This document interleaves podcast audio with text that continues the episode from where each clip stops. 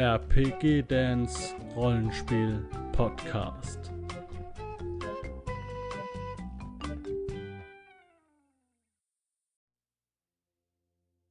Herzlich willkommen hier in der Taverne zum Glücksritter. Ich habe wieder mal Bild, dieses Mal wieder mit der alten Cam. Warum, ist auch scheißegal. Und ich habe den, ich weiß gar nicht, wie das jetzt aufgenommen wird, ähm, den äh, Dustin da von Hit Dice oder den, den Hit Dice.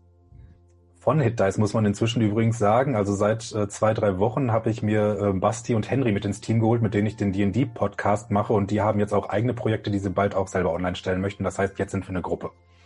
Ah, guck an. Ja, ähm, wir reden heute um ein Thema, das ich zwar irgendwo am Rande mitbekommen habe, ich habe auch schon mal was darüber gespielt, also Computer-Rollenspielmäßig, aber so eine Ahnung habe ich gar nicht, deswegen hast du dich als Systempate zur Verfügung gestellt und zwar für World of Darkness, ja, ein Vampir-Rollenspiel und nicht nur eins, sondern das Vampir-Rollenspiel.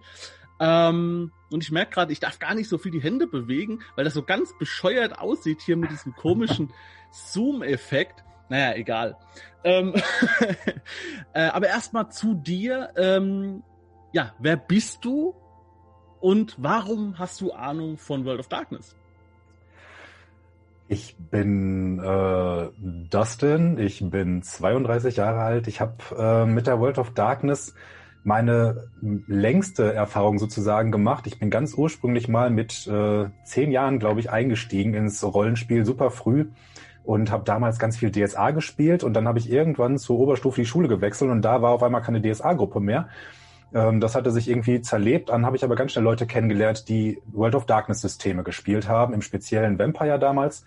Und mhm. da bin ich irgendwie ganz lange dran hängen geblieben. Also ich habe gefühlt zehn Jahre lang nur noch World of Darkness gespielt und gar nichts anderes mehr. Groß höchstens mal so episodenhaft zwischendurch mal eine Runde Shadowrun oder irgendetwas anderes. Aber die World of Darkness ist ja auch nicht nur Vampire. Die World of Darkness ist ja sozusagen die Gesamtheit all dieser Systeme, die es da gibt. Und da sind halt viele. Man kann Vampire spielen, man kann Werwölfe spielen, man kann Magier spielen, man kann noch viele andere Sachen spielen. Dazu das sind so kommen die wir später. Genau. Dazu kommen wir später. Wir wollen jetzt erstmal ja. reden über dich.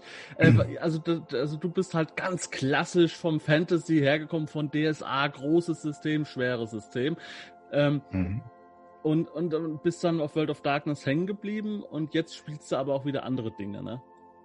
Genau. Allerdings, ich bin sehr begeistert an der World of Darkness hängen geblieben, weil mir im Vergleich zu den klassischen Fantasy-Systemen gut gefallen hat, dass es halt ein Storytelling-System ist und dass die Geschichte beziehungsweise das, was man erlebt, absolut im Vordergrund steht und dann auch durchaus es mal so ist, dass man Regeln hintanstellt, was ich von DSA überhaupt nicht gewohnt war. Mhm. Ja, und das, ähm, und und welche Edition bist du da eingestiegen? Es gibt ja verschiedene Editionen. Es war lange Zeit vergriffen. Äh, die, die Leute haben danach geschrien. Äh, da werden wir gleich nochmal, beziehungsweise du nochmal drauf eingehen, was es da alles gab. Aber mit welcher Edition bist du denn eingestiegen? Ähm, ich bin damals mit der, ähm, ja, mit der dritten Edition eigentlich so richtig eingestiegen. Ich kann gar nicht mehr so ganz sagen, wo der saubere Cut zwischen der zweiten und der dritten war, aber ich habe so dieses klassische dritte Editionsbuch, das so jeder kennt, in dem äh, schönen Grün mit der Rose drauf gehabt. Und ja, das war damals so mein System, in dem wir uns auch am längsten aufgehalten haben. Ja. Mhm. Okay, ja, ich habe keine Ahnung. Also ich weiß nicht, welches Buch mit der grünen Rose, äh, mit der Rose und so. Das ähm, ist so ähm, ganz ikonisch. Die äh, Vampire-Spieler kennen das alle. Ja, wahrscheinlich. Deswegen, ich, ich stelle auch, ich stelle, ich versuche auch ein bisschen Fragen zu stellen die vielleicht irgendwelche Leute interessieren könnte, die das System schon kennen. Denn ich übernehme ja, wie so oft, die Rolle desjenigen, der das noch nicht so äh, auf dem Schirm hat oder vielleicht nur so am Rande mitbekommen hat. Ähm, jo, und du machst nicht nur Rollenspiel und einen Podcast, du machst auch diesen YouTube-Kanal Hit Dice, äh, in dem du dich dem Online-Pen and Paper richtest. Kann man das so umreißen? Ja, ich würde sagen, das kommt ganz gut hin. Genau. Der Grundgedanke war am Anfang, ich stecke schon eine Zeit lang in der Roll20-Szene und dachte, es hat vielleicht Sinn, dass man da mal was aufbaut. Zu Beginn von Corona habe ich ja angefangen. Also mein Kanal ist, glaube ich, mit dem ersten Video irgendwie am 18.05. oder sowas online gegangen, also wenige Wochen beziehungsweise Monate, nachdem es bei uns sozusagen in den Lockdown ging und alles schwierig wurde.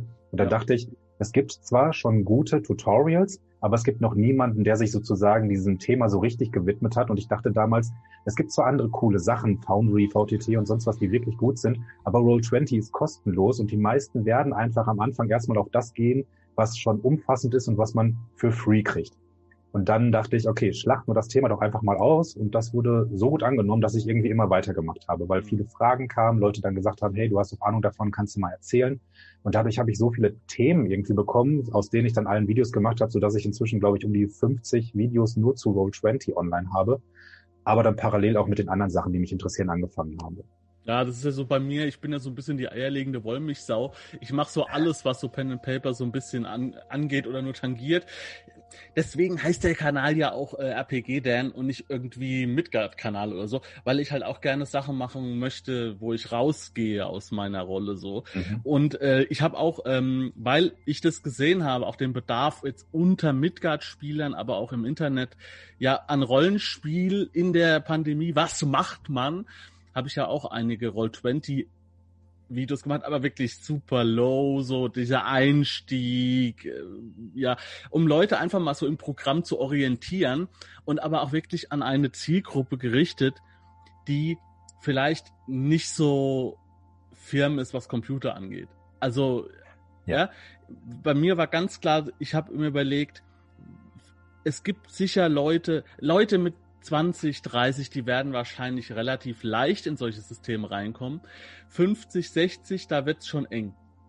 Die kennen sich vielleicht mit Computer aus, die kennen ja. sich, ja, die, die kommen klar mit einem, mit einem, zum Beispiel mit einem Forum oder mit, mit Discord und das, das kriegen die alles hin. Das ist alles kein Problem so. Aber Roll20 ist da nochmal ein bisschen eine Hürde und da habe ich halt was für, sagen wir mal, für Ältere ein bisschen gemacht so. Mhm. Ja, das war so die Idee dahinter, wirklich mal von Null anzufangen und wieder natürlich mit einer Tasse Kaffee dabei. Wie immer okay. bei dir, ja. Aber bei dir ist es viel intensiver. Ich habe da auch schon das ein oder andere Mal reingeguckt. Also da geht's wirklich richtig krass in die Tiefe und so weiter. Das sind dann aber auch Ebenen, da will ich gar nicht hin. Ja, da bleibe ich woanders. Aber Bei meinen späten Videos ist das mit Sicherheit so, das stimmt. Also am Anfang äh, oder generell gehe ich da immer dran, wie muss ich das erklären, dass das wirklich jeder kapieren kann, aber ich weiß, dass ich teilweise Themen bearbeite, die schon so komplex sind. Das guckt man sich nur noch an, wenn man es wirklich wissen. Ja, und das, genau, das ist dann eine ganz andere Zielgruppe. Ja, und das ist ja auch super. Ähm, das ist ja bei mir auch so. Ja, ich, ich habe Einsteigervideos für irgendwelche Rollenspielsysteme und dann auch Videos, wo ich halt irgendwie eine halbe Stunde über zwei Seiten im Buch rede oder so. Naja, man muss halt immer wissen, für wen man es macht. Okay, also äh, Roll20 bist du auf jeden Fall einen Ansprechpartner. Und ja. ähm, da können die Leute drauf gucken. Die Links natürlich alle wieder unter dem Video in der Infobox zu, zu Dustins Kanal. Ähm, und ja, ich will gerade nochmal auf meinen Zettel gucken. Jo, sieht ganz gut aus. Ähm, World of Darkness. Unser Hauptthema heute. Ähm, mhm. Gib uns doch mal bitte so eine kleine Retrospektive, soweit du das kannst. Ich glaube aber, dass du sehr gut vor vorbereitet bist. Ähm, das heißt, ich soll erstmal vorstellen, was das überhaupt ist, die World of Darkness, oder wie stellst du dir so, das so vor? So grundlegend, was ist das? Wann ist es mhm. entstanden? Was für Editionen gab es? Einfach mal so, so einen groben Überblick und dann gehen wir in das Schwerpunkt, die aktuelle Edition. Und äh, da werden wir dann, an der können wir dann genauere Beispiele bringen, zum Beispiel oder du. Ja, okay, also ähm, die World of Darkness als solches erstmal, wie gesagt, ist ein, ein großer Komplex. Das beschreibt halt wirklich sozusagen wie unsere Welt als Parallelwelt.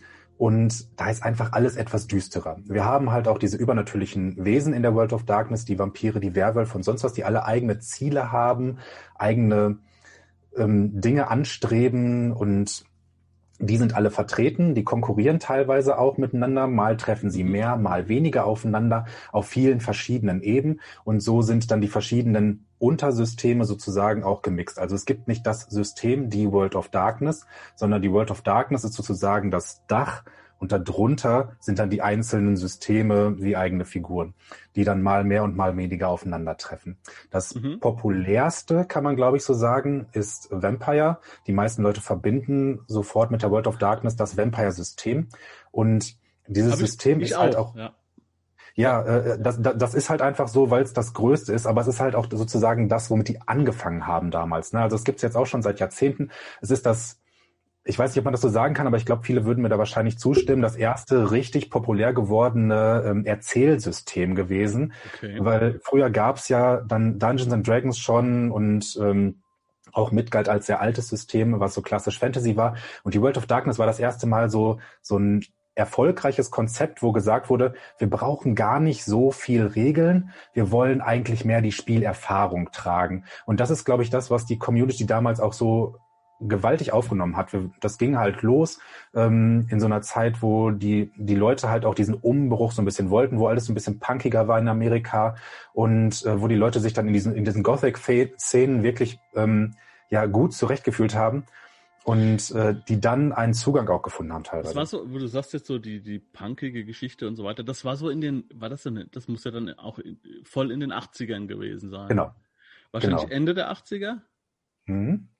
Ja. Und äh, wenn man mal überlegt, was da, wenn, wenn du so punkig ansprichst und so, was da für Filme in den Kinos waren und so weiter. Ne? Also äh, das, das, das kommt ja schon so äh, hin, dass man sagt, okay, es war ein Interesse dazu da, nach diesen leicht dystopischen Geschichten, dreckig, punkig, äh, ja, genau, okay. Ähm, das war aber genau das, was du gesagt hast. Die meisten verbinden Vampire damit. Äh, also ich dachte, dass World of Darkness wäre Vampire the Masquerade. Einfach nur so, ja, wie, keine Ahnung, Midgard das Fantasy-Rollenspiel oder so, ja. Äh, mhm. Es gibt ja auch immer so eine, mit so einem Untertitel so noch, ja. Okay, ähm, gab es direkt von Anfang an schon diese Unterteilung in, in, in verschiedene Setting-Bereiche, so Werwölfe oder, oder ging das erst mit einem los, so Vampire oder so? Die, die kam ähm, recht früh irgendwann die Unterteilung, aber es ging wirklich erstmal mit Vampire los. Man muss auch sagen, ähm, die, die haben damals wirklich eine wahnsinnige Arbeit geleistet, die Macher dieser Spiele. Denn die haben im Prinzip alles an Mythen zusammengetragen, was es so gibt. Und der, man, man kann das wirklich so sagen, der Großteil der Vampirmythen, die wir heute so ähm, annehmen, die wir in der Popkultur gefunden haben, die man Hallo Katze, die man ähm, zum Beispiel in Interview mit einem Vampir sieht und sowas. Das basiert ganz viel auf dem, was die World of Darkness zusammengetragen hat und was dann, naja, im Rahmen der Popkultur sozusagen so aufgekommen ist. Also es wurde ganz viel aus der World of Darkness in Horrorfilme oder in solche Ideen übertragen. Und daher kommen viele dieser Ideen. Also die haben eigentlich unseren modernen Vampir-Mythos tatsächlich erschaffen. Aha, ja, also dieses, ähm, das, äh, das ist ja krass. Also das, das, das, das, äh, die haben also jetzt, haben die da alles reingepackt, was so an dieser, an dieser Horrorliteratur zu finden ist? Also ich meine, wenn ich jetzt höre Vampire und Werwölfe, ja, dann denke ich halt irgendwie auch weiter an den nächsten Schritt Frankenstein und an den nächsten Schritt Dr. Jekyll und Mr. Hyde. Ähm, mhm. Auch wenn man das jetzt vielleicht nicht so abgebildet hat, aber gibt's da, wird das auch dargestellt?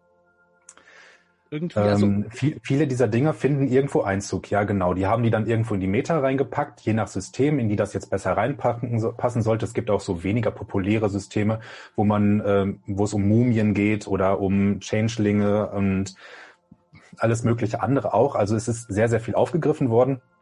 Aber nach wie vor ist das Vampire-System das populärste. Ja. Also wo auch zum Beispiel ganz starke Einflüsse drin sind, sind diese Underworld-Filme. Die hast du ja vielleicht auch mal gesehen, wo Vampire gegen Werwölfe kämpfen und wollte sowas. Ich, als du es eben erzählt hast, so mit dem Setting und so, wollte ich sagen, ja, das ist ja eigentlich schon Underworld, das Pen and Paper. Aber nein, genau. äh, Underworld ist, ist die Verfilmung des Pen and Paper. Genau. Da gab es damals auch ganz viele lizenzrechtliche Konflikte, weil die halt einfach alle so das Zeug so zusammengeklaut haben, aber nie nachgefragt haben, wo eigentlich dieser Mythos oder diese Zusammensammlung des Mythos herkommt, weil das einfach so, das war schon so präsent, aber je, keiner hat so richtig darüber nachgedacht. Und wenn dann die Leute von äh, der World of Darkness dann ankamen und gesagt haben, hey, das ist doch voll angelehnt an unser System, das ist so ähnlich, so nah dran. Ihr habt teilweise unsere Bilder übernommen von unseren Künstlern, die total bekannt damit geworden sind, diese äh, ähm, immer schon gut illustrierten Bilder aufzunehmen, warum habt ihr nicht mal wenigstens gefragt, ob ihr das überhaupt haben dürft? Da gab es ganz viele Konflikte am Anfang auch mal, ähm, die aber nie so richtig populär geworden sind, denn im Endeffekt ist es immer noch nur ein Rollenspiel und die große Filmindustrie, naja, wie das dann so ist. Ja, da wird dann ein Vergleich geschlossen. Ich meine, wenn es rechtliche Schritte gibt, äh, jo, gut. Und dann sagt dann der Anwalt, hier passt mal auf, World of Darkness, ist ja alles schön und gut. Das Verfahren wird sich hinziehen. Ich würde sagen, wir machen jetzt einen Vergleich. Ihr bekommt 50.000 Dollar und dann ist die Sache erledigt. Ja, ihr tretet alle Rechte ab. Ja, Ansonsten also wenn man habt das ganz genau, fünf Jahre Rechtsstreit vor Ja. euch und, und, und bis das Ding erledigt ist, ist äh, ja. Also, also ist wenn man ja das ganz leider. genau, wenn man das ganz genau wissen möchte, ne, all diese Sachen, es gibt eine hervorragende Dokumentation, äh, die man sich angucken kann. Ich weiß gar nicht, ob sie im Moment bei Netflix oder bei war das Netflix oder Amazon Prime? Eins von beiden hat das, glaube ich, kostenlos sogar drin. Anderthalb Stunden, die gesamte Geschichte sozusagen. Und da ist das hervorragend aufgebaut. Da kriegt man unheimlich viele der Informationen, die ich jetzt gerade nur so anreiße, einmal ordentlich aufgebaut, aber halt auch alle diese Gegenüberstellungen, wo ist das in Filme mit reingeflossen, wo ist das in Bücher mit reingeflossen, was hatte das für einen Einfluss auf Gesellschaft und sowas. Äh, da war wirklich, da steckt echt viel hinter, aber ich glaube, das sprengt den Rahmen dieses Videos, wenn wir da wirklich so tief reingehen wollen. Ja, ihr findet diesen Link zu die oder wenigstens den Namen zu dieser Dokumentation natürlich unter dem Video in der Infobox. Das kannst du mir dann nach dem Ja, klar, nochmal nachreichen. Mhm. Ähm, solche weiterführenden Informationen füge ich, füge ich, füge ich gerne rein. Okay, um das nochmal zum Reißen. Also, World of Darkness ist das, ist, ist die Welt und die teilt sich in verschiedene Module. Äh, manche populärer, manche nicht. Ist das dadurch auch, da wird wahrscheinlich auch super viel von den Fans irgendwie geschrieben. Ähm, alle möglichen Sachen. Kann ich mir gut vorstellen. Aber äh, genau, was ich jetzt, ich wollte jetzt im Reisen noch fertig machen. Ähm, und es spielt in einer Jetztzeit, in einer realen Zeitlinie. Äh, nur halt, es gibt Vampire und es gibt Werwölfe. Also wir sprechen schon von einer normalen Welt, oder? Ähm, wir sprechen, ja, wir sprechen schon von der normalen Welt, aber ich glaube, viele Vampire-Spieler oder World of Darkness-Spieler würden dir widersprechen, wenn du sagst, das spielt in der Jetztzeit. Das liegt aber daran, da werden wir nachher wahrscheinlich noch drauf eingehen, ähm, die World of Darkness, ähm, also das, was mit der V20 populär geworden ist, ist ähm, die ist sozusagen ja als Jubiläumsedition die Zusammenfassung aller Dinge, die 20 Jahre vorher da waren. Deswegen heißt die V20 oder World of Darkness in den 20er-Systemen. Ähm, die spielt im Prinzip sozusagen bis in die späten 90er, vielleicht so gerade eben Jubiläums-Switch. Und die V5, die spielt in der richtigen Jetztzeit sozusagen, also nach 2010 kann man das, so, glaube ich, so sagen. Das heißt, ähm, wir sind zwar in der echten Zeit drin, aber ein World of Darkness-Fan, der sagt, ich fühle mich in der alten Vampire-Welt oder in alt, äh, alten Welt da wieder, der lebt sozusagen in den 90ern. Ja. Und dementsprechend, also je nach System, V20 alt, V5 aktuell. Ah, das ist, das ist für mich alles, das ist für mich alles Rollenspieler Dünnschiss, den ich auch immer ab, ablass. Äh, es ist eine reale Welt. Punkt. also ich, ich, ich mache das Ja, ja. doch auch. Ich mache das, ich weiß doch, wie das ist. Man will da super genau sein, aber es ist ja eine reale Welt. Also wir haben ganz normale Städte, wir haben ganz normale Länder von der Erde, wir sind auf der Erde. Natürlich ist die Zeit irgendwo, es sind Dinge anders gelaufen. Ähm, das ist ja auch jetzt hier äh, Midgard 1880, das ist das äh, ein Ableger Midgard 19, äh, 1880 in der Zeit, Gaslicht und so weiter. Und irgendwo an irgendeiner Stelle trifft es natürlich ab, da kommt ein bisschen Magie rein und so weiter. So stelle ich mir das auch bei World of Darkness vor. Ja, Ja, man kann ja Die auch Welt- die Meta einfach ignorieren. Ne? Also die Welt ist grundlegend die echte Welt, aber es Ja. gibt überall noch ganz, ganz an, andere Dinge, die noch mit reinfließen. So, das, so meinte ich es eher. Aber ich finde es Mhm. eigentlich ganz witzig, dass es in den, acht, in den 90ern spielt. Finde ich ganz, jetzt mittlerweile finde ich es ganz witzig. Ähm, du hast wunderbare an, Ansätze von Technologie, die aber auch nicht so übermächtig sind wie heute. Ja, mhm. Also Snake auf dem Handy. ja, also du kannst anrufen, du kannst SMS schreiben, aber du kannst jetzt eigentlich nicht so in der Regel, so, du kannst nicht googeln oder sowas. Du kannst mit dem Computer re re re eine Recherche machen, ähm, aber du kannst jetzt nicht, du, niemand rennt die ganze Zeit mit dem Laptop rum der, der, also, oder, oder mit dem Smartphone, der kann zu jeder Zeit immer was machen. Also für mich ist es kein Unterschied, ob jemand in eine Bibliothek geht an einen Computer oder in eine Bibliothek geht, um Bücher zu durchsuchen im Fantasy so, ne?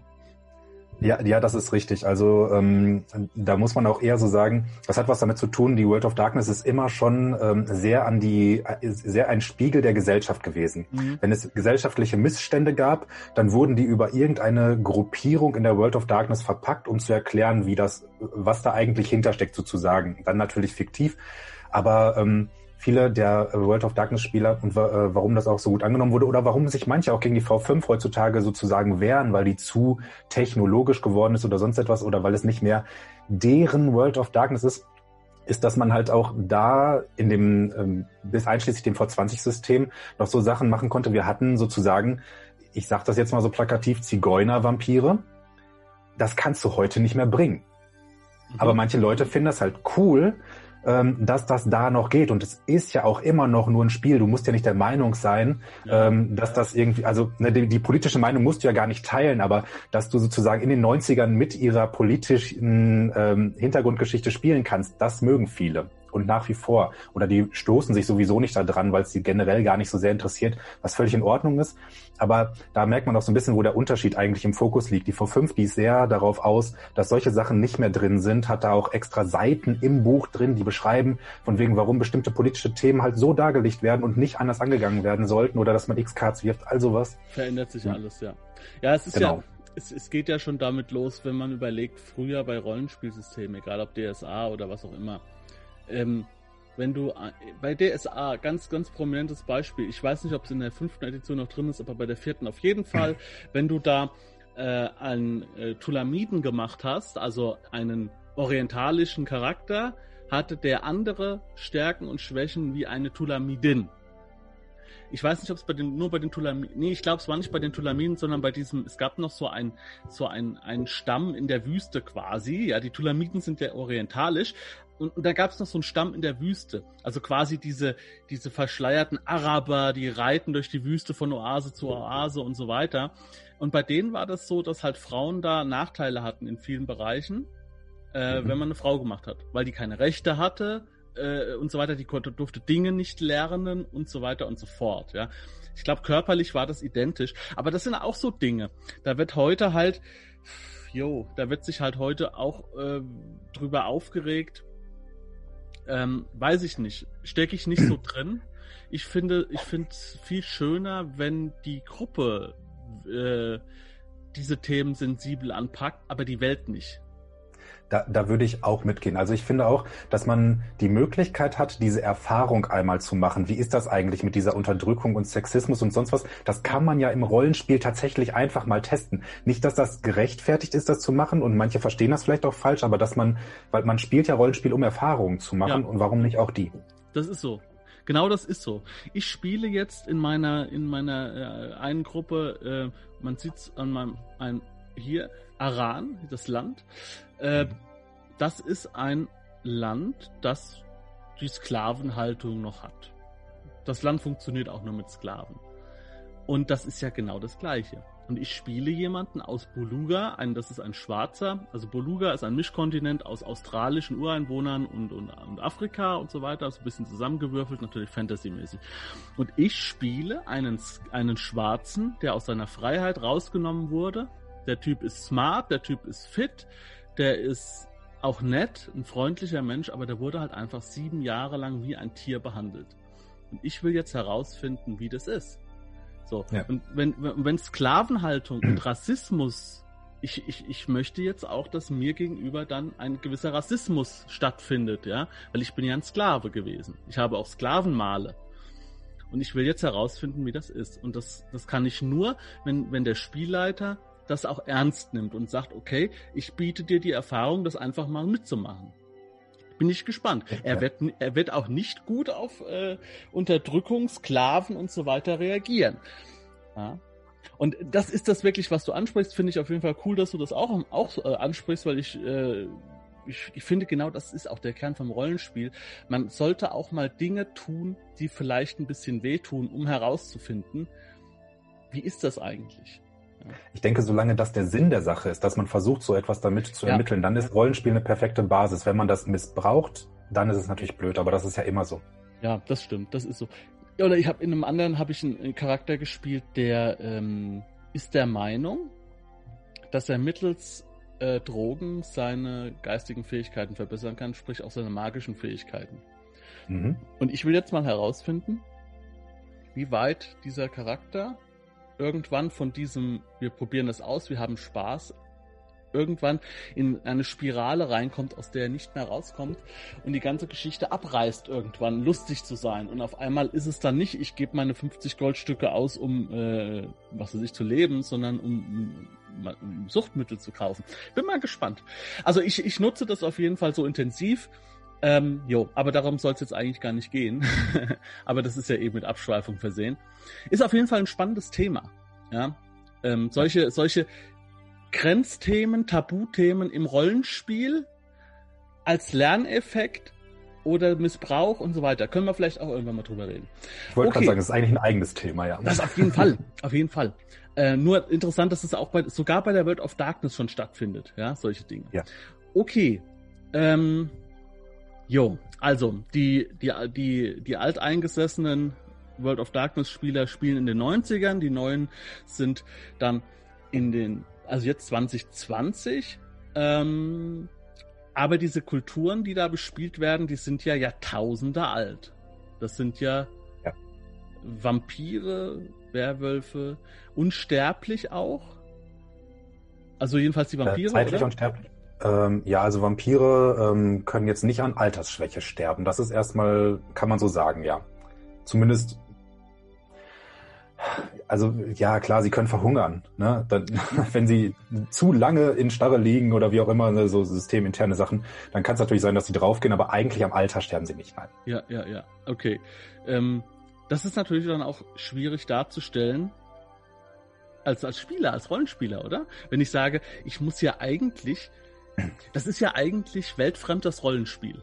Oder, oder entrückt das Rollenspiel. Weil wenn ich, wenn mir, mir ist doch scheißegal, ich kaufe eine Aktie, ist doch mir egal, ob, die, ob ich damit Geld verdiene, in 100 Jahren ist sie was wert oder auch nicht. Oder ich kaufe ein, ein Bild von einem unbedeutenden Maler. Ja, meine Chance, dass das in, in, in 200 hm. Jahren was wert ist. Also ich meine, hat das einen Einfluss, diese Denkweise? Ähm, Boah, das ist, das ist schwer zu sagen. Also wenn man jetzt sagt, man spielt wirklich eine Kampagne, die vor ähm, Hunderten oder vor Tausenden Jahren losgegangen ist, okay, dann kann man ja all diese Erfahrungen auch sammeln und machen und dann muss man sich natürlich überlegen, kriegen meine Spieler oder kriege ich als Spielleiter das gebacken, da nicht äh, Sachen vorwegzugreifen, ne? dass man sagt, oh, der Bitcoin, meine Gelegenheit, jetzt soll ich einsteigen, weil ich im echten Leben weiß, dass das ein cooles, äh, cool, dass das am Anfang eine sinnvolle Sache gewesen ist und heute sehr teuer. In den 90ern Aber, kein Problem. Aber ich glaube, dass die World, äh, dass, dass die World of Darkness Sachen, weil da trotz, dass da starre Hierarchien bei bestimmten Sachen herrschen, also gerade bei der Camarilla, man kann so sagen, sozusagen sagen, es, äh, das ist so ein Dachverband der Vampire, der wird gelenkt auch von Vampiren und die sind sehr traditionell. Dann gibt's noch die Anarchen, die sind eigentlich genau das Gegenteil, der, da, also so wie man sich Anarchie halt vorstellt. Das ist gerade in der V5 der Hauptkonflikt. Vorher in der V20 gab es noch den Sabbat, das sind die bösen Vampire, die sagen, das ist alles nur sozusagen äh, unser Vieh und wir ernähren uns davon und uns doch egal, wie die das alle sehen, während die Camarilla, die sozusagen als Gegner da war, die gesagt haben, wir können äh, nur vernünftig überleben, wenn nicht rauskommt, dass, das, äh, dass es uns gibt. Deswegen hießen diese Systeme auch Masquerade oder die Maskerade, weil man die Maskerade aufrechterhält, dass es Vampire eigentlich gar nicht gibt für die normale Bevölkerung, aber wir sind ja da. Warum? Einfache Begründung. Ähm, Einstein tut weh, tausend können tödlich sein. Es gibt deutlich weniger Vampire, als es Menschen gibt, weil es andersrum auch einfach nicht funktionieren würde. Und dementsprechend müssen die Vampire oder glauben viele der Vampire, zumindest die der Camarilla angehörig sind, dass es sinnvoll ist, unter dem Deckmantel zu bleiben.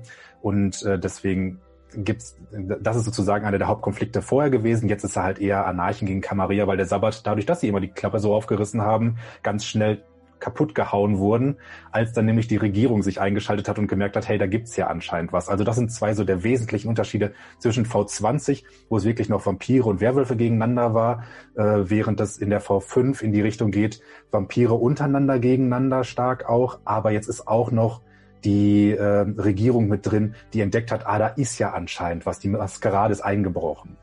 Mhm. Ach so, also das, also Spielen ich weiß, ich, ich habe heute irgendwie so ein, äh, heute, heute ist irgendwie so ein Chaos-Tag. Ähm, ich ich äh, stelle so komische Fragen. Also die die Regie, also die Regierung oder die Menschen spielen jetzt in der in der alten Version in der V20 nicht so eine große Rolle. Menschen spielen in der V20 auch eine große Rolle. Allerdings sind, ist es eher so, ähm, Vampire ist eher so ein manipulatives Spiel. Es ist auch eher ein gesellschaftliches Spiel.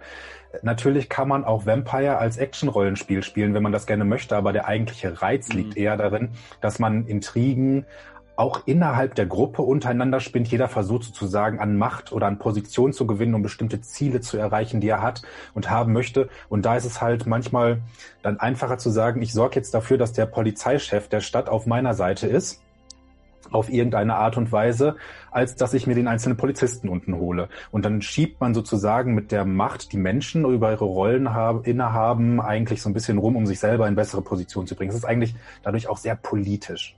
Mhm.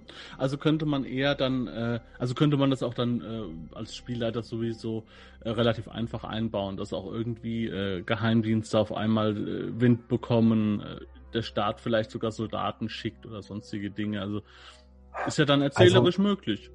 Äh, erzählerisch ist das alles möglich, wobei wenn du den Start reinholst, dann, geht, dann ist es eigentlich schon ein Schritt zu viel. Das ist in der V5 dann vielleicht eher so, die V20 hat das eher so, ja, kann man machen, aber hat man eher weniger gemacht. Mhm. Es ist auch in der V5 immer noch so, ähm, dass gesagt wird, die höchsten staatlichen Institutionen wissen davon. Es gibt ähm, und die sind noch immer noch, die sind noch bis jetzt noch gar nicht so klar definiert. Darüber gibt's noch gar nichts in der Meta. Äh, sozusagen Geheimgruppen, die dann halt auch diese Vampire jagen. Das nennt sich dann zweite Inquisition. Ähm, aber man kann jetzt sozusagen sagen, der normale FBI-Beamte, der weiß nicht, dass es Vampire oder Werwölfe gibt. Aber sein Chef vielleicht schon.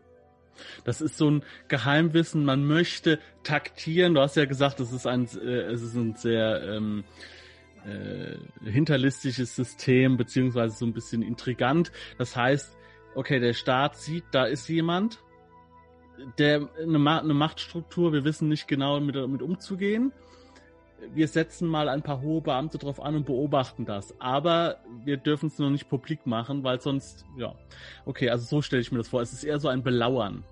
Genau, auch wegen der Panik in der Bevölkerung oder was bedeutet das eigentlich, wenn wir uns jetzt aktiv dem Feind stellen? Wie mächtig sind wir, sind die? Wir wissen es ja gar nicht. Also zerschlägt man erstmal sozusagen die Keimzellen oder sowas, die man kriegen kann, wo man sich sicher ist, dass das klappt.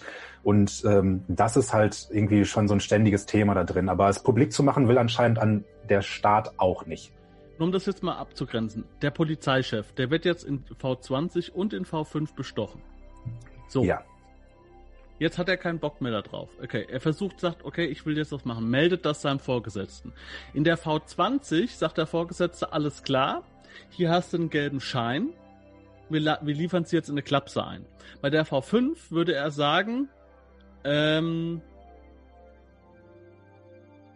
das ist Staatsgeheimnis, du darfst darüber nicht reden. Nee, ich glaube nicht, ich, weil ich, ich glaube, dafür ist der Polizeichef schon wieder nicht wichtig genug. Also es ist schon noch nee, geheimer Chef, eigentlich. Sein Chef, der oben drüber noch. Also es könnte sein, dass dann irgendwann mal ein ominöser Beamter zu diesem Polizeichef hinkommt und sagt, hey, was hast denn du da eigentlich für Informationen? Das klingt zwar völlig absurd, aber wir wollen erstmal wissen, warum eigentlich. Ne, das ist wie so ein Geheim-FBI. So kann man sich das vielleicht eher vorstellen, wenn man es machen wollen würde. Mhm. Ähm, glaube, Wie sieht so denn so ein Abenteuer aus, bevor ich jetzt im Trüben stoche? Sag mal so, so ein klassisches äh, Vampire-Abenteuer, weil so ein Intrigenrollenspiel habe ich jetzt in der so noch nicht so im, im, Hinterkopf. Wie sieht so ein klassisches Abenteuer aus? Oh, boah, gibt es ein klassisches Abenteuer? Es, es, es hängt ja von deiner Gruppe ab. Ne? Also es gibt ah, natürlich auch Vampire, von, da kann man eher sagen, die sind sozusagen wie so eine Kriegerklasse äh, oder sowas zu spielen. Aber viele Sachen sind darauf angelegt, ähm, dass sie gesellschaftliche Fähigkeiten haben, mit denen sie halt besser sind als Menschen oder sonst etwas, also besser damit umgehen können. Und ähm, das kann tatsächlich natürlich sein, hey, da ist gesichtet worden, da draußen irgendwo im Wald ist irgendwie anscheinend ein Werwolf aufgetaucht, sorgt dafür, dass der hier nicht in die Stadt reinkommt und dass, der uns, na, dass die uns nicht auf den Wecker gehen. Das kann aber auch genau das Gegenteil sein. Hey, der Bürgermeister der Stadt, der möchte ganz gerne ähm, dieses Krankenhaus schließen wir wollen nicht, dass dieses Krankenhaus geschlossen wird, weil die nämlich äh, Lieferant sind für unsere Blutkonserven, wenn wir mal Engpässe haben, äh, weil wir aus irgendeinem Grund politisch nicht auffallen dürfen unter den Menschen jetzt in einer besonders schwierigen Phase oder sowas. Sorgt dafür, dass der das Krankenhaus nicht schließt oder dass der am besten noch mehr Geld da reinsteckt. Und alles immer unter, den, unter der Prämisse, wir müssen aber auch irgendwo im Dunkeln bleiben, weil das ja. Licht ist für uns erstmal schädlich. Wenn die Leute genau, also abgesehen davon, dass Sonnenlicht tatsächlich tödlich ist für die meisten Vampire, ähm, das, das war ja so, das, das war ja so geschickt eingefädelt, genau. Ja, genau. Habe ich schon verstanden. Ja, also im Prinzip genau. Man versucht das verdeckt zu halten. Es gibt natürlich x Möglichkeiten, wie man das Ganze jetzt löst. Also Vampire haben halt auch sehr spezielle Fähigkeiten. Genannt werden die Disziplin. Und äh, mit diesen äh, Vampirfähigkeiten sind sie halt jeder menschlichen Form äh, in der Regel erstmal überlegen. Und wenn die eine Fähigkeit haben, um Gedanken zu manipulieren, Menschen zu beherrschen oder zu betören oder sonst etwas, dann können die die einsetzen und da rumschachern. Dann ist jetzt die Frage, möchte ich den ähm, Menschen da, diesen anderen Bürgermeister, bedrohen, weil Gewalt eher meine Lösungsform ist? Oder sorge ich dafür, dass er irgendwoher eine Geldquelle bekommt, dass das kein Problem mehr ist? Oder sorge ich dafür, dass sein Chef ihm sagt, nee, so nicht, das Krankenhaus brauchen wir aus dem und dem Grund doch. Es gibt x Möglichkeiten, wie man das Ganze machen kann und wie man ein Problem löst. Das hängt dann immer von der Gruppe ab, wie die das machen möchte. Mhm.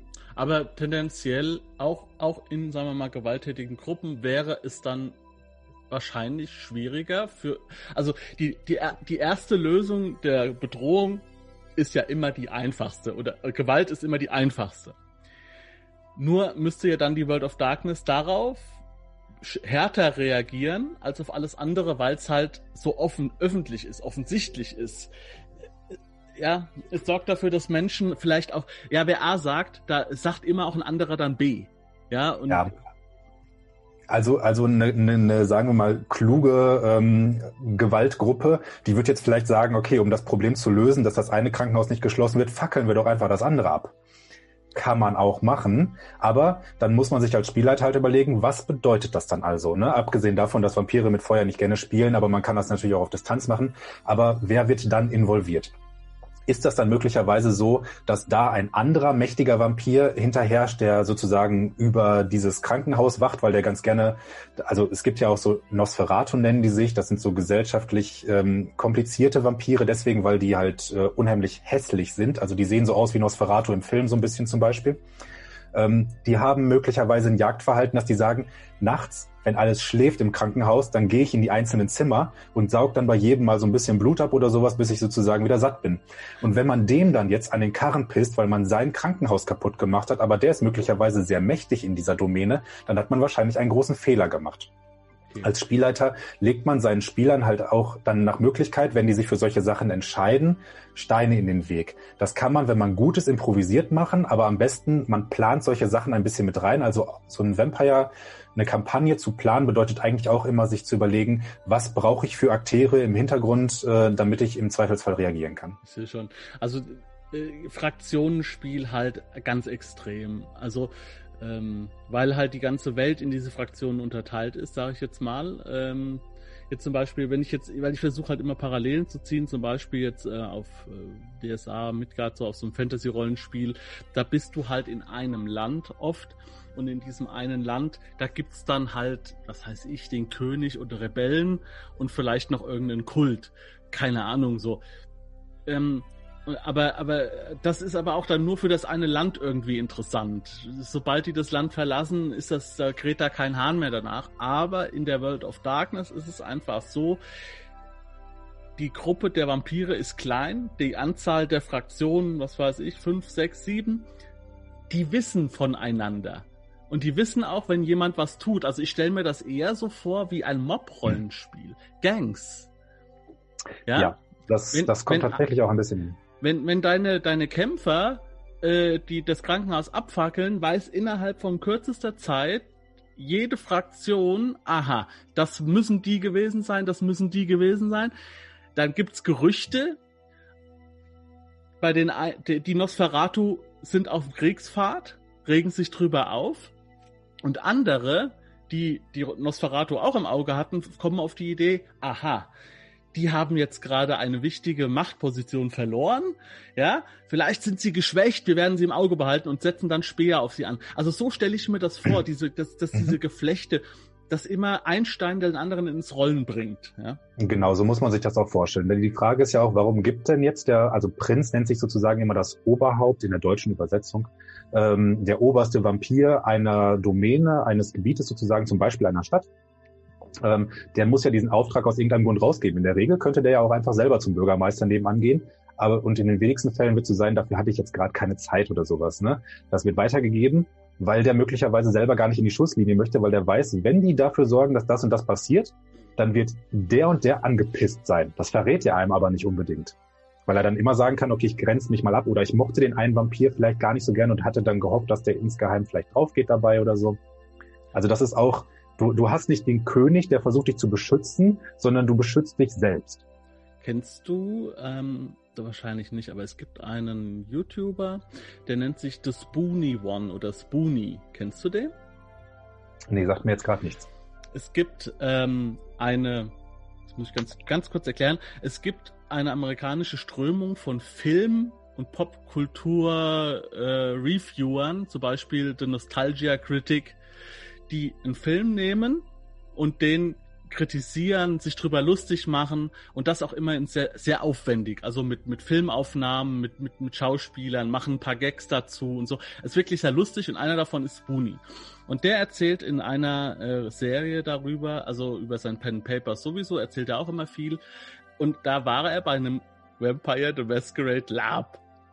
Mhm. Und du hast ja gesagt, es hat sehr sta starke Strukturen. Also es ist ja der, der Prinz, äh, ja, der ist ja der Herrscher von seiner Domäne und so weiter. Und in diesem Lab gab es dann halt auch einen Prinz.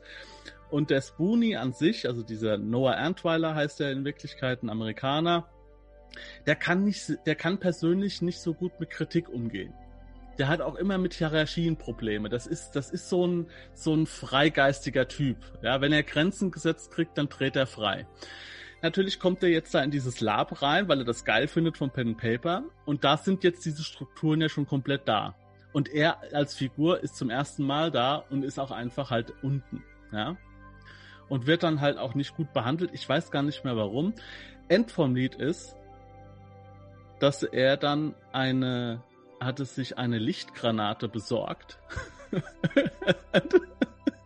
und hat einen Zettel geschrieben, wo drauf stand, 3, 2, 1, boom. Lichtgranate dienen die Stärke, ist, ist dann vorne zu diesem Prinz hingegangen und da waren halt Charaktere, die das irgendwie schon seit zehn Jahren spielen oder so, drückt ihm diesen Zettel in die Hand, dreht sich um und geht.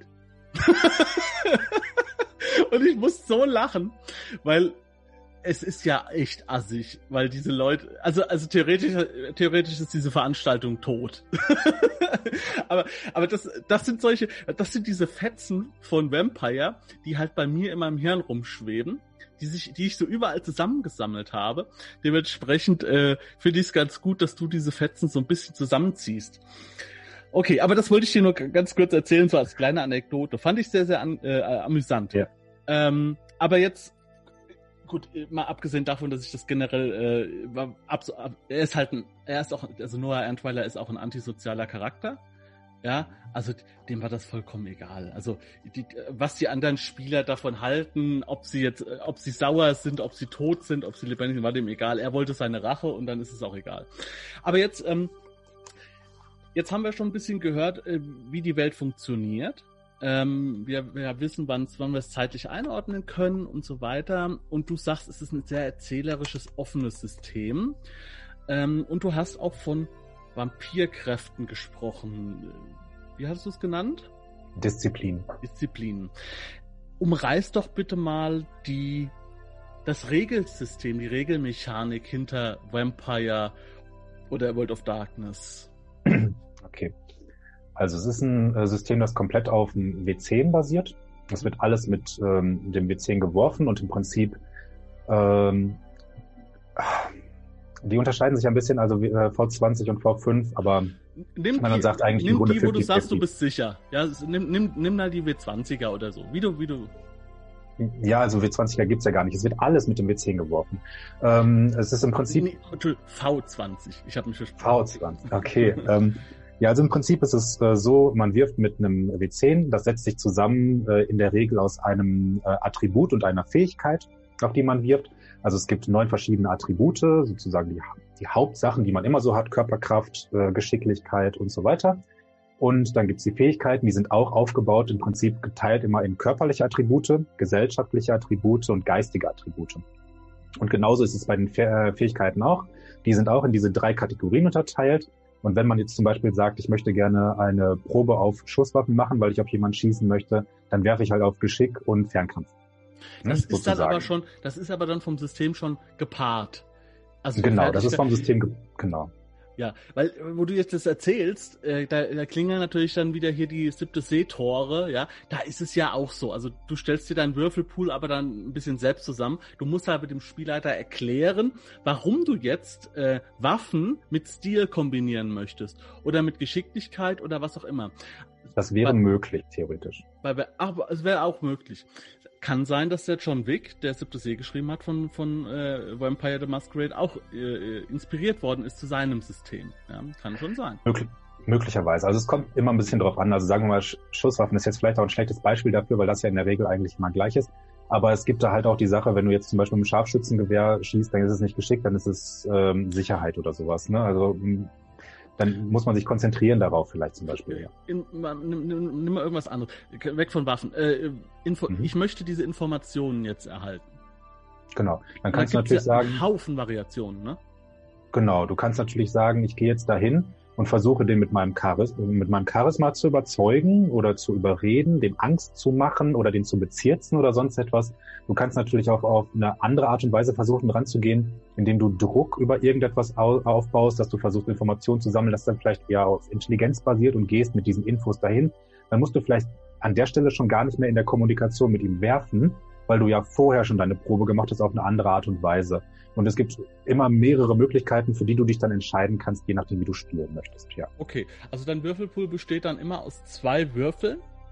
Nein, ähm, du hast im Prinzip die Möglichkeit, eine Fähigkeit oder Fertigkeit ähm, immer zwischen äh, 1 und 5 Punkten zu, also oder nein, sogar 0 und 5 Punkten zu haben. Und das entspricht einem W10 jeweils. Sagen wir mal, du hast ein, äh, du hast eine Körperkraft von 4, hast du vier Würfel dadurch und wenn okay. du dann jetzt noch ins Handgemenge gehst und darin hast du auch nochmal vier Würfel, weil du da besonders gut im Kampf bist, dann hast du insgesamt acht Würfel zur Verfügung. Die wirfst du alle. Und dann ist halt die Frage, jetzt abhängig vom System, wie das, äh, äh, wie das schwerer machen oder nicht äh, gehandhabt ist, hast du im Grunde, man kann im Grunde sagen 50-50 Chance. Jeder Wurf bis fünf ist schlecht und nicht geschafft und ab sechs ist gut. Also sechs das heißt, 10. du sammelst dann Erfolge. Genau. Du wirst, und je nachdem, wie das 8 W10 ja? und, und wertest dann einfach die Würfel aus. Alles über fünf ist gut und ist ein Erfolg und das andere nicht. Okay, alles klar. Wenn man es mal so ganz runtergebrochen ausdrücken möchte, so ja. Genau. Reicht ja auch erstmal so. Ja, um, um mal so einen Eindruck zu finden, weil äh, das ja dann auch relativ easy ist. Ja. Genau. Du, du Auszählen ist total leicht. Hast ein paar Poole, äh, die äh, Pools, Poole, Pool, Poolati? Ich glaube Pools, Keine Ahnung. oder? Pools, hm. ich würde sagen Pools. Ja, diese scheiß amerikanischen Wörter. Also, englischen Wörter. Also du nimmst, ähm, ähm, genau, du stellst dir relativ leicht den Pool zusammen. Es ist ja auch für Einsteiger immer wichtig. Also sowas ist ja für Einsteiger auch super einfach zu lesen dann. Und dann würfel ich alles, was ab, ab, ab, äh, ab fünf ist gut. Nee, ab, nee, ab sechs hast du gesagt. Ab sechs, genau. Ja, 50-50, ne? Genau. Hä? Sechs Beim bis zehn. W10? Ach ja, die klar. 0 ist eine 10. Ja, klar, die zählt ja auch noch. Ja, gut, das gibt es auch Systeme, die das anders zählen, aber in, in, der World of Darkness ist die 10 sozusagen das Beste. Dann gibt es natürlich noch so Sonderregeln, also in der V5 zum Beispiel, äh, ja, da gibt es sozusagen wie so zwei Würfelpools, da findet nämlich der Hunger mit Einfluss. Das gab es vorher in der World of, äh, also in der vorher. Ich muss anders ansetzen. Also die in der V20 war es im Prinzip so, man hatte Blutpunkte so viel Blut hat man noch drin. Man, jede Nacht, wenn du aufwachst, verbrauchst du einen. Und wenn du dann bestimmte Disziplinen einsetzt, verbrauchst du welche. Oder wenn du deine Attribute höher jagen möchtest, kannst du die einsetzen. Das war so eine Art Ressourcenmanagement. Und ähm, die V5 ist eher eine Art Gefahrenmanagement. Du hast diesen Hungerwert, der bis äh, fünf steigen kann. Bei fünf hast du sozusagen so viel Hunger, dass du eigentlich dich gar nicht mehr konzentrieren kannst. Mhm. Und ähm, für jeden dieser Hungerpunkte kriegst du in deinen Würfelpool einen Hungerwürfel. Das heißt, wenn du jetzt davon ausgehst, du hast jetzt, du hättest jetzt die acht Würfel von vorhin, aber du hast schon Hunger von vier, du bist wirklich kurz davor auszurasten, dann würden vier Würfel ersetzt werden, sozusagen durch rote, durch äh, Hungerwürfel. Und ähm, dann ist die Frage, mit diesen Hungerwürfeln, da kannst du theoretisch auch Patzer werfen. Oder aber du kannst auch, wenn du eine 10 wirfst, das mit ein, kann das mit Einfluss haben in ähm, deine Erfolge. Und äh, dann kommt dabei eventuell ein bestialischer Patzer oder ein bestialischer Erfolg raus. Und das heißt dann an der Stelle, tritt das vampirisch in dir durch und je nachdem, welchen Vampirclan du spielst oder welche gesellschaftlichen äh, oder sonstige Stärken und Schwächen du hast, die brechen dann aus dir raus. Und dann bist du eventuell nicht in der Lage, äh, von der Person, von der du jetzt einfach nur was trinken wolltest, zu trinken, sondern du trinkst so lange, bis die tot ist. Also bei, v, v, äh, bei V5 ist es dann nur möglich, durch diese ersetzten Hungerwürfel dann kritische Fehler zu würfeln. Umso hungriger ist es, äh, umso hungriger du bist, umso höher ist dann natürlich auch die Chance, äh, kritische Fehler zu würfeln, weil immer mehr und mehr Würfel ersetzt werden, um diesen hm, Stress genau. auszudrücken. Aber also das heißt, diese beiden Systeme entscheiden sich jetzt aber von der Würfel, von den Würfelgeschichten jetzt gar nicht so stark voneinander, sondern eher thematisch. Genau. Und es gibt bei der V, das heißt, ich könnte diese Art der Würfelprobe auch ganz locker mit rüber zu V20 nehmen wenn ich Bock habe darauf, das darzustellen. Habe ich, hab ich tatsächlich sogar schon gemacht, ganz am Anfang, äh, bevor die V5 übersetzt worden ist, habe ich mal das Hungerwürfelsystem in die V20 übertragen und das hat auch gut funktioniert. Die Gruppe war sogar sehr angetan davon. Das macht es ein bisschen komplizierter, weil es da sowas gibt wie, wenn man zwei Zehnen hat, dann zählen die als doppelt so viele Erfolge. Man hätte ja normalerweise zwei Erfolge, dann hat man also vier. Hat man eine dritte Zehn, ist das trotzdem nur einer, also hat man fünf Erfolge. Bei einer vierten hat man auf einmal acht. Das ist so ein bisschen rechnerisches Hin und Her. Okay, aber diese Kombinationen machen aus, ob das so ein kritischer, also so ein bestialischer Erfolg möglicherweise ist. Denn wenn einer der Hungerwürfel eine 10 war, ein einziger davon, aber du hast drei andere 10 noch geworfen, ist das ein bestialischer Erfolg und dieses Chaos bricht los. Also Hunger ist schon sehr wichtig und macht sozusagen einen der wesentlichen Unterschiede im Würfelsystem aus. Okay. Ähm, Genau, das Würfelsystem. Genau, haben wir jetzt besprochen. Das Bestial, es gibt dann auch diese bestialischen Erfolge sind. Äh, bestialische Erfolge sind Patzer? Oder, oder? Äh, nee, wie gesagt, das, äh, ich, ich weiß gar nicht, ob ich gerade das richtige, ob das, oder bestialischer Triumph, ich weiß gar nicht, ob ich bei den Szenen gerade den richtigen Begriff benutzt habe, aber so kann man sich besser vorstellen. Man kann besondere Triumphe haben, dann hat man es besonders gut gemacht mit besonders vielen Erfolgen, aber das kann halt auch sein, wenn man besonders viel Hunger hat oder Würfeln bei Würfelpech mit den Hungerwürfeln, dass das dann halt sozusagen Negativfolgen hat. Man kriegt zwar, was man will, aber wie man es gekriegt hat, wollte man so eigentlich nicht. Und beim Patzer genau das Gleiche. Da geht's dann nicht nur schief, sondern, also du bist, du bist auf der Flucht und äh, vor dir ähm, kommt, was weiß ich, jetzt gerade die Mutter mit ihrem Kinderwagen oder sowas aus der Seitenstraße raus und du überlegst, okay, wie komme ich da jetzt dran vorbei und du verkackst diesen Wurf und hast dann ausgerechnet auf einen Hungerwürfel eine Eins, dann könnte es natürlich auch sein, dass du sagst, in meiner Wut renne ich jetzt einfach voll durch diesen Kinderwagen durch, egal ob das Baby drauf geht oder nicht. Und dann musst du hinterher mit diesen Gewissensbissen, dafür gibt's dann halt ein eigenes System sozusagen wieder intern, leben, kann ich das mit mir selbst vereinbaren, dass ich jetzt gerade möglicherweise ein Kleinkind getötet habe auf der Flucht. Mhm. Okay. Natürlich auch äh, dementsprechend würde wahrscheinlich auch die, die Welt darauf reagieren, sprich Polizei, Steckbriefe, was auch immer. Das wird ja, ja auch anlaufen irgendwo, ja. Ähm, genau, möglicherweise kann man auch an der Stelle sagen, es passiert jetzt mal gar nicht mehr, als dass man da durchgerannt ist, aber die Spätfolge tritt dann ein, genau. um den Patzer auszuleben. Das ja. mache ich ja immer gerne. Vielleicht ist World of Darkness für mich auch ein System. ja, weil ich, ich, ich, äh, weil ich brauche sehr lange, um mir eine Welt zu, äh, zu äh, vorstellen zu können. Aber dann versuche oder dann denke ich anhand der Regeln äh, dieser Welt und ja. gar nicht, äh, ob die Spieler das jetzt äh, packen sollen oder nicht, sondern ich denke einfach, okay, wie reagiert die Welt da drauf? Und dann dadurch bin ich dann auch relativ äh, ja, kann ich ein bisschen improvisieren dann auch, ne? Weil ich dann, weil ich die Welt, wenn ich die Welt, wenn ich die Welt verstanden habe, so. Ja, das ist natürlich auch so, das, ist in der World of Darkness, egal ob alt oder neu, ähm, relativ einfach, weil das ja sozusagen unsere Welt ist. Deswegen kann man auch, also der, das Grundkonzept ist ja der persönliche Horror bei der World of Darkness, den man spüren soll. Und in der World of Darkness werden einem andere Probleme reingeworfen, also welche, mit denen man sich dann tatsächlich auch mal auseinandersetzen muss. Man könnte sagen, wir gehen nochmal auf ein Hungerbeispiel. Äh, du spielst einen Vampir, der jagt auf die Art und Weise, dass er sich irgendwo auf der Straße hinstellt mit einem Auto. Das äh, tut so, als wäre das abgesoffen und so, man sucht eigentlich nach Hilfe. Und äh, man winkt dann dem Autofahrer mitten in der Nacht, der dann bitte anhält und dieser Autofahrer hält an. Ne? Der sagt, hey, Mann, ich habe gerade echt keine Zeit. Ich bin gerade auf dem äh, Rückweg vom, ähm, vom Dienst. Ich bin äh, beim Rettungsdienst. Aber ich habe die Polizei jetzt gerade hier schon dran. Ich will da eben draufdrücken. Ich rufe die eben an, dass die dir helfen. Aber ich muss echt weiter. Und in dem Moment musst du dann als Spieler entscheiden, lasse ich die Chance vertu äh, vergehen. Möglicherweise, wenn ich ja jetzt nichts tue, ruft er die Polizei an. Das will ich ja gar nicht in dieser Situation oder zumindest meine Jagd dann für diese Nacht auf jeden Fall vorbei, weil die mich dann ja auch vielleicht suchen. Also muss ich was machen. Also entscheidet man sich, okay, alles klar, ich äh, lang jetzt durchs Fenster, zieh den Typen ran aus seinem Auto raus und trink von dem. Möglicherweise verkackt man seinen Wurf dann auch noch und bringt ihn bei der Aktion um. Dann guckt man sich, äh, ist man sowieso schon total gestresst durch die Sache. Man hat gerade jemanden umgebracht, der ja eigentlich nur helfen wollte. Und dann guckt man, vorne klebt dann halt an so einer Handyhalterung sein Handy und da steht dann drauf, komm schnell ins Krankenhaus, es ist ein Junge. Und dann weiß man, warum der es eilig hatte. Und dann muss man sich mit dieser Scheiße auseinandersetzen, die man gerade angerichtet hat. Und ähm, das sind so diese Momente, wo man dann so wirklich persönlichen Horror auch empfinden kann, weil man dann wirklich was angerichtet hat, wo man sich denkt, ach du Scheiße, stell dir mal vor, das wäre mir im echten Leben passiert und das kann man gut übertragen.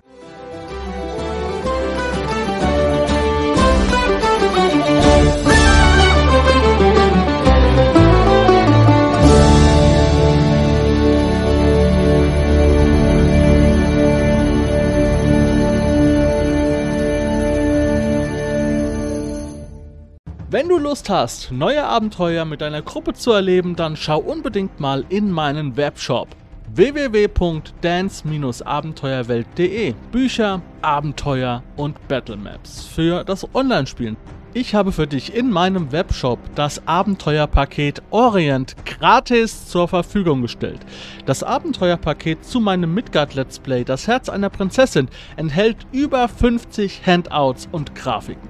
7 Battle Maps und über 150 orientalische Münzen, die du in dein Roll20 oder in einen anderen virtuellen Spieltisch einbinden kannst. Link zu den Angeboten in der Beschreibung.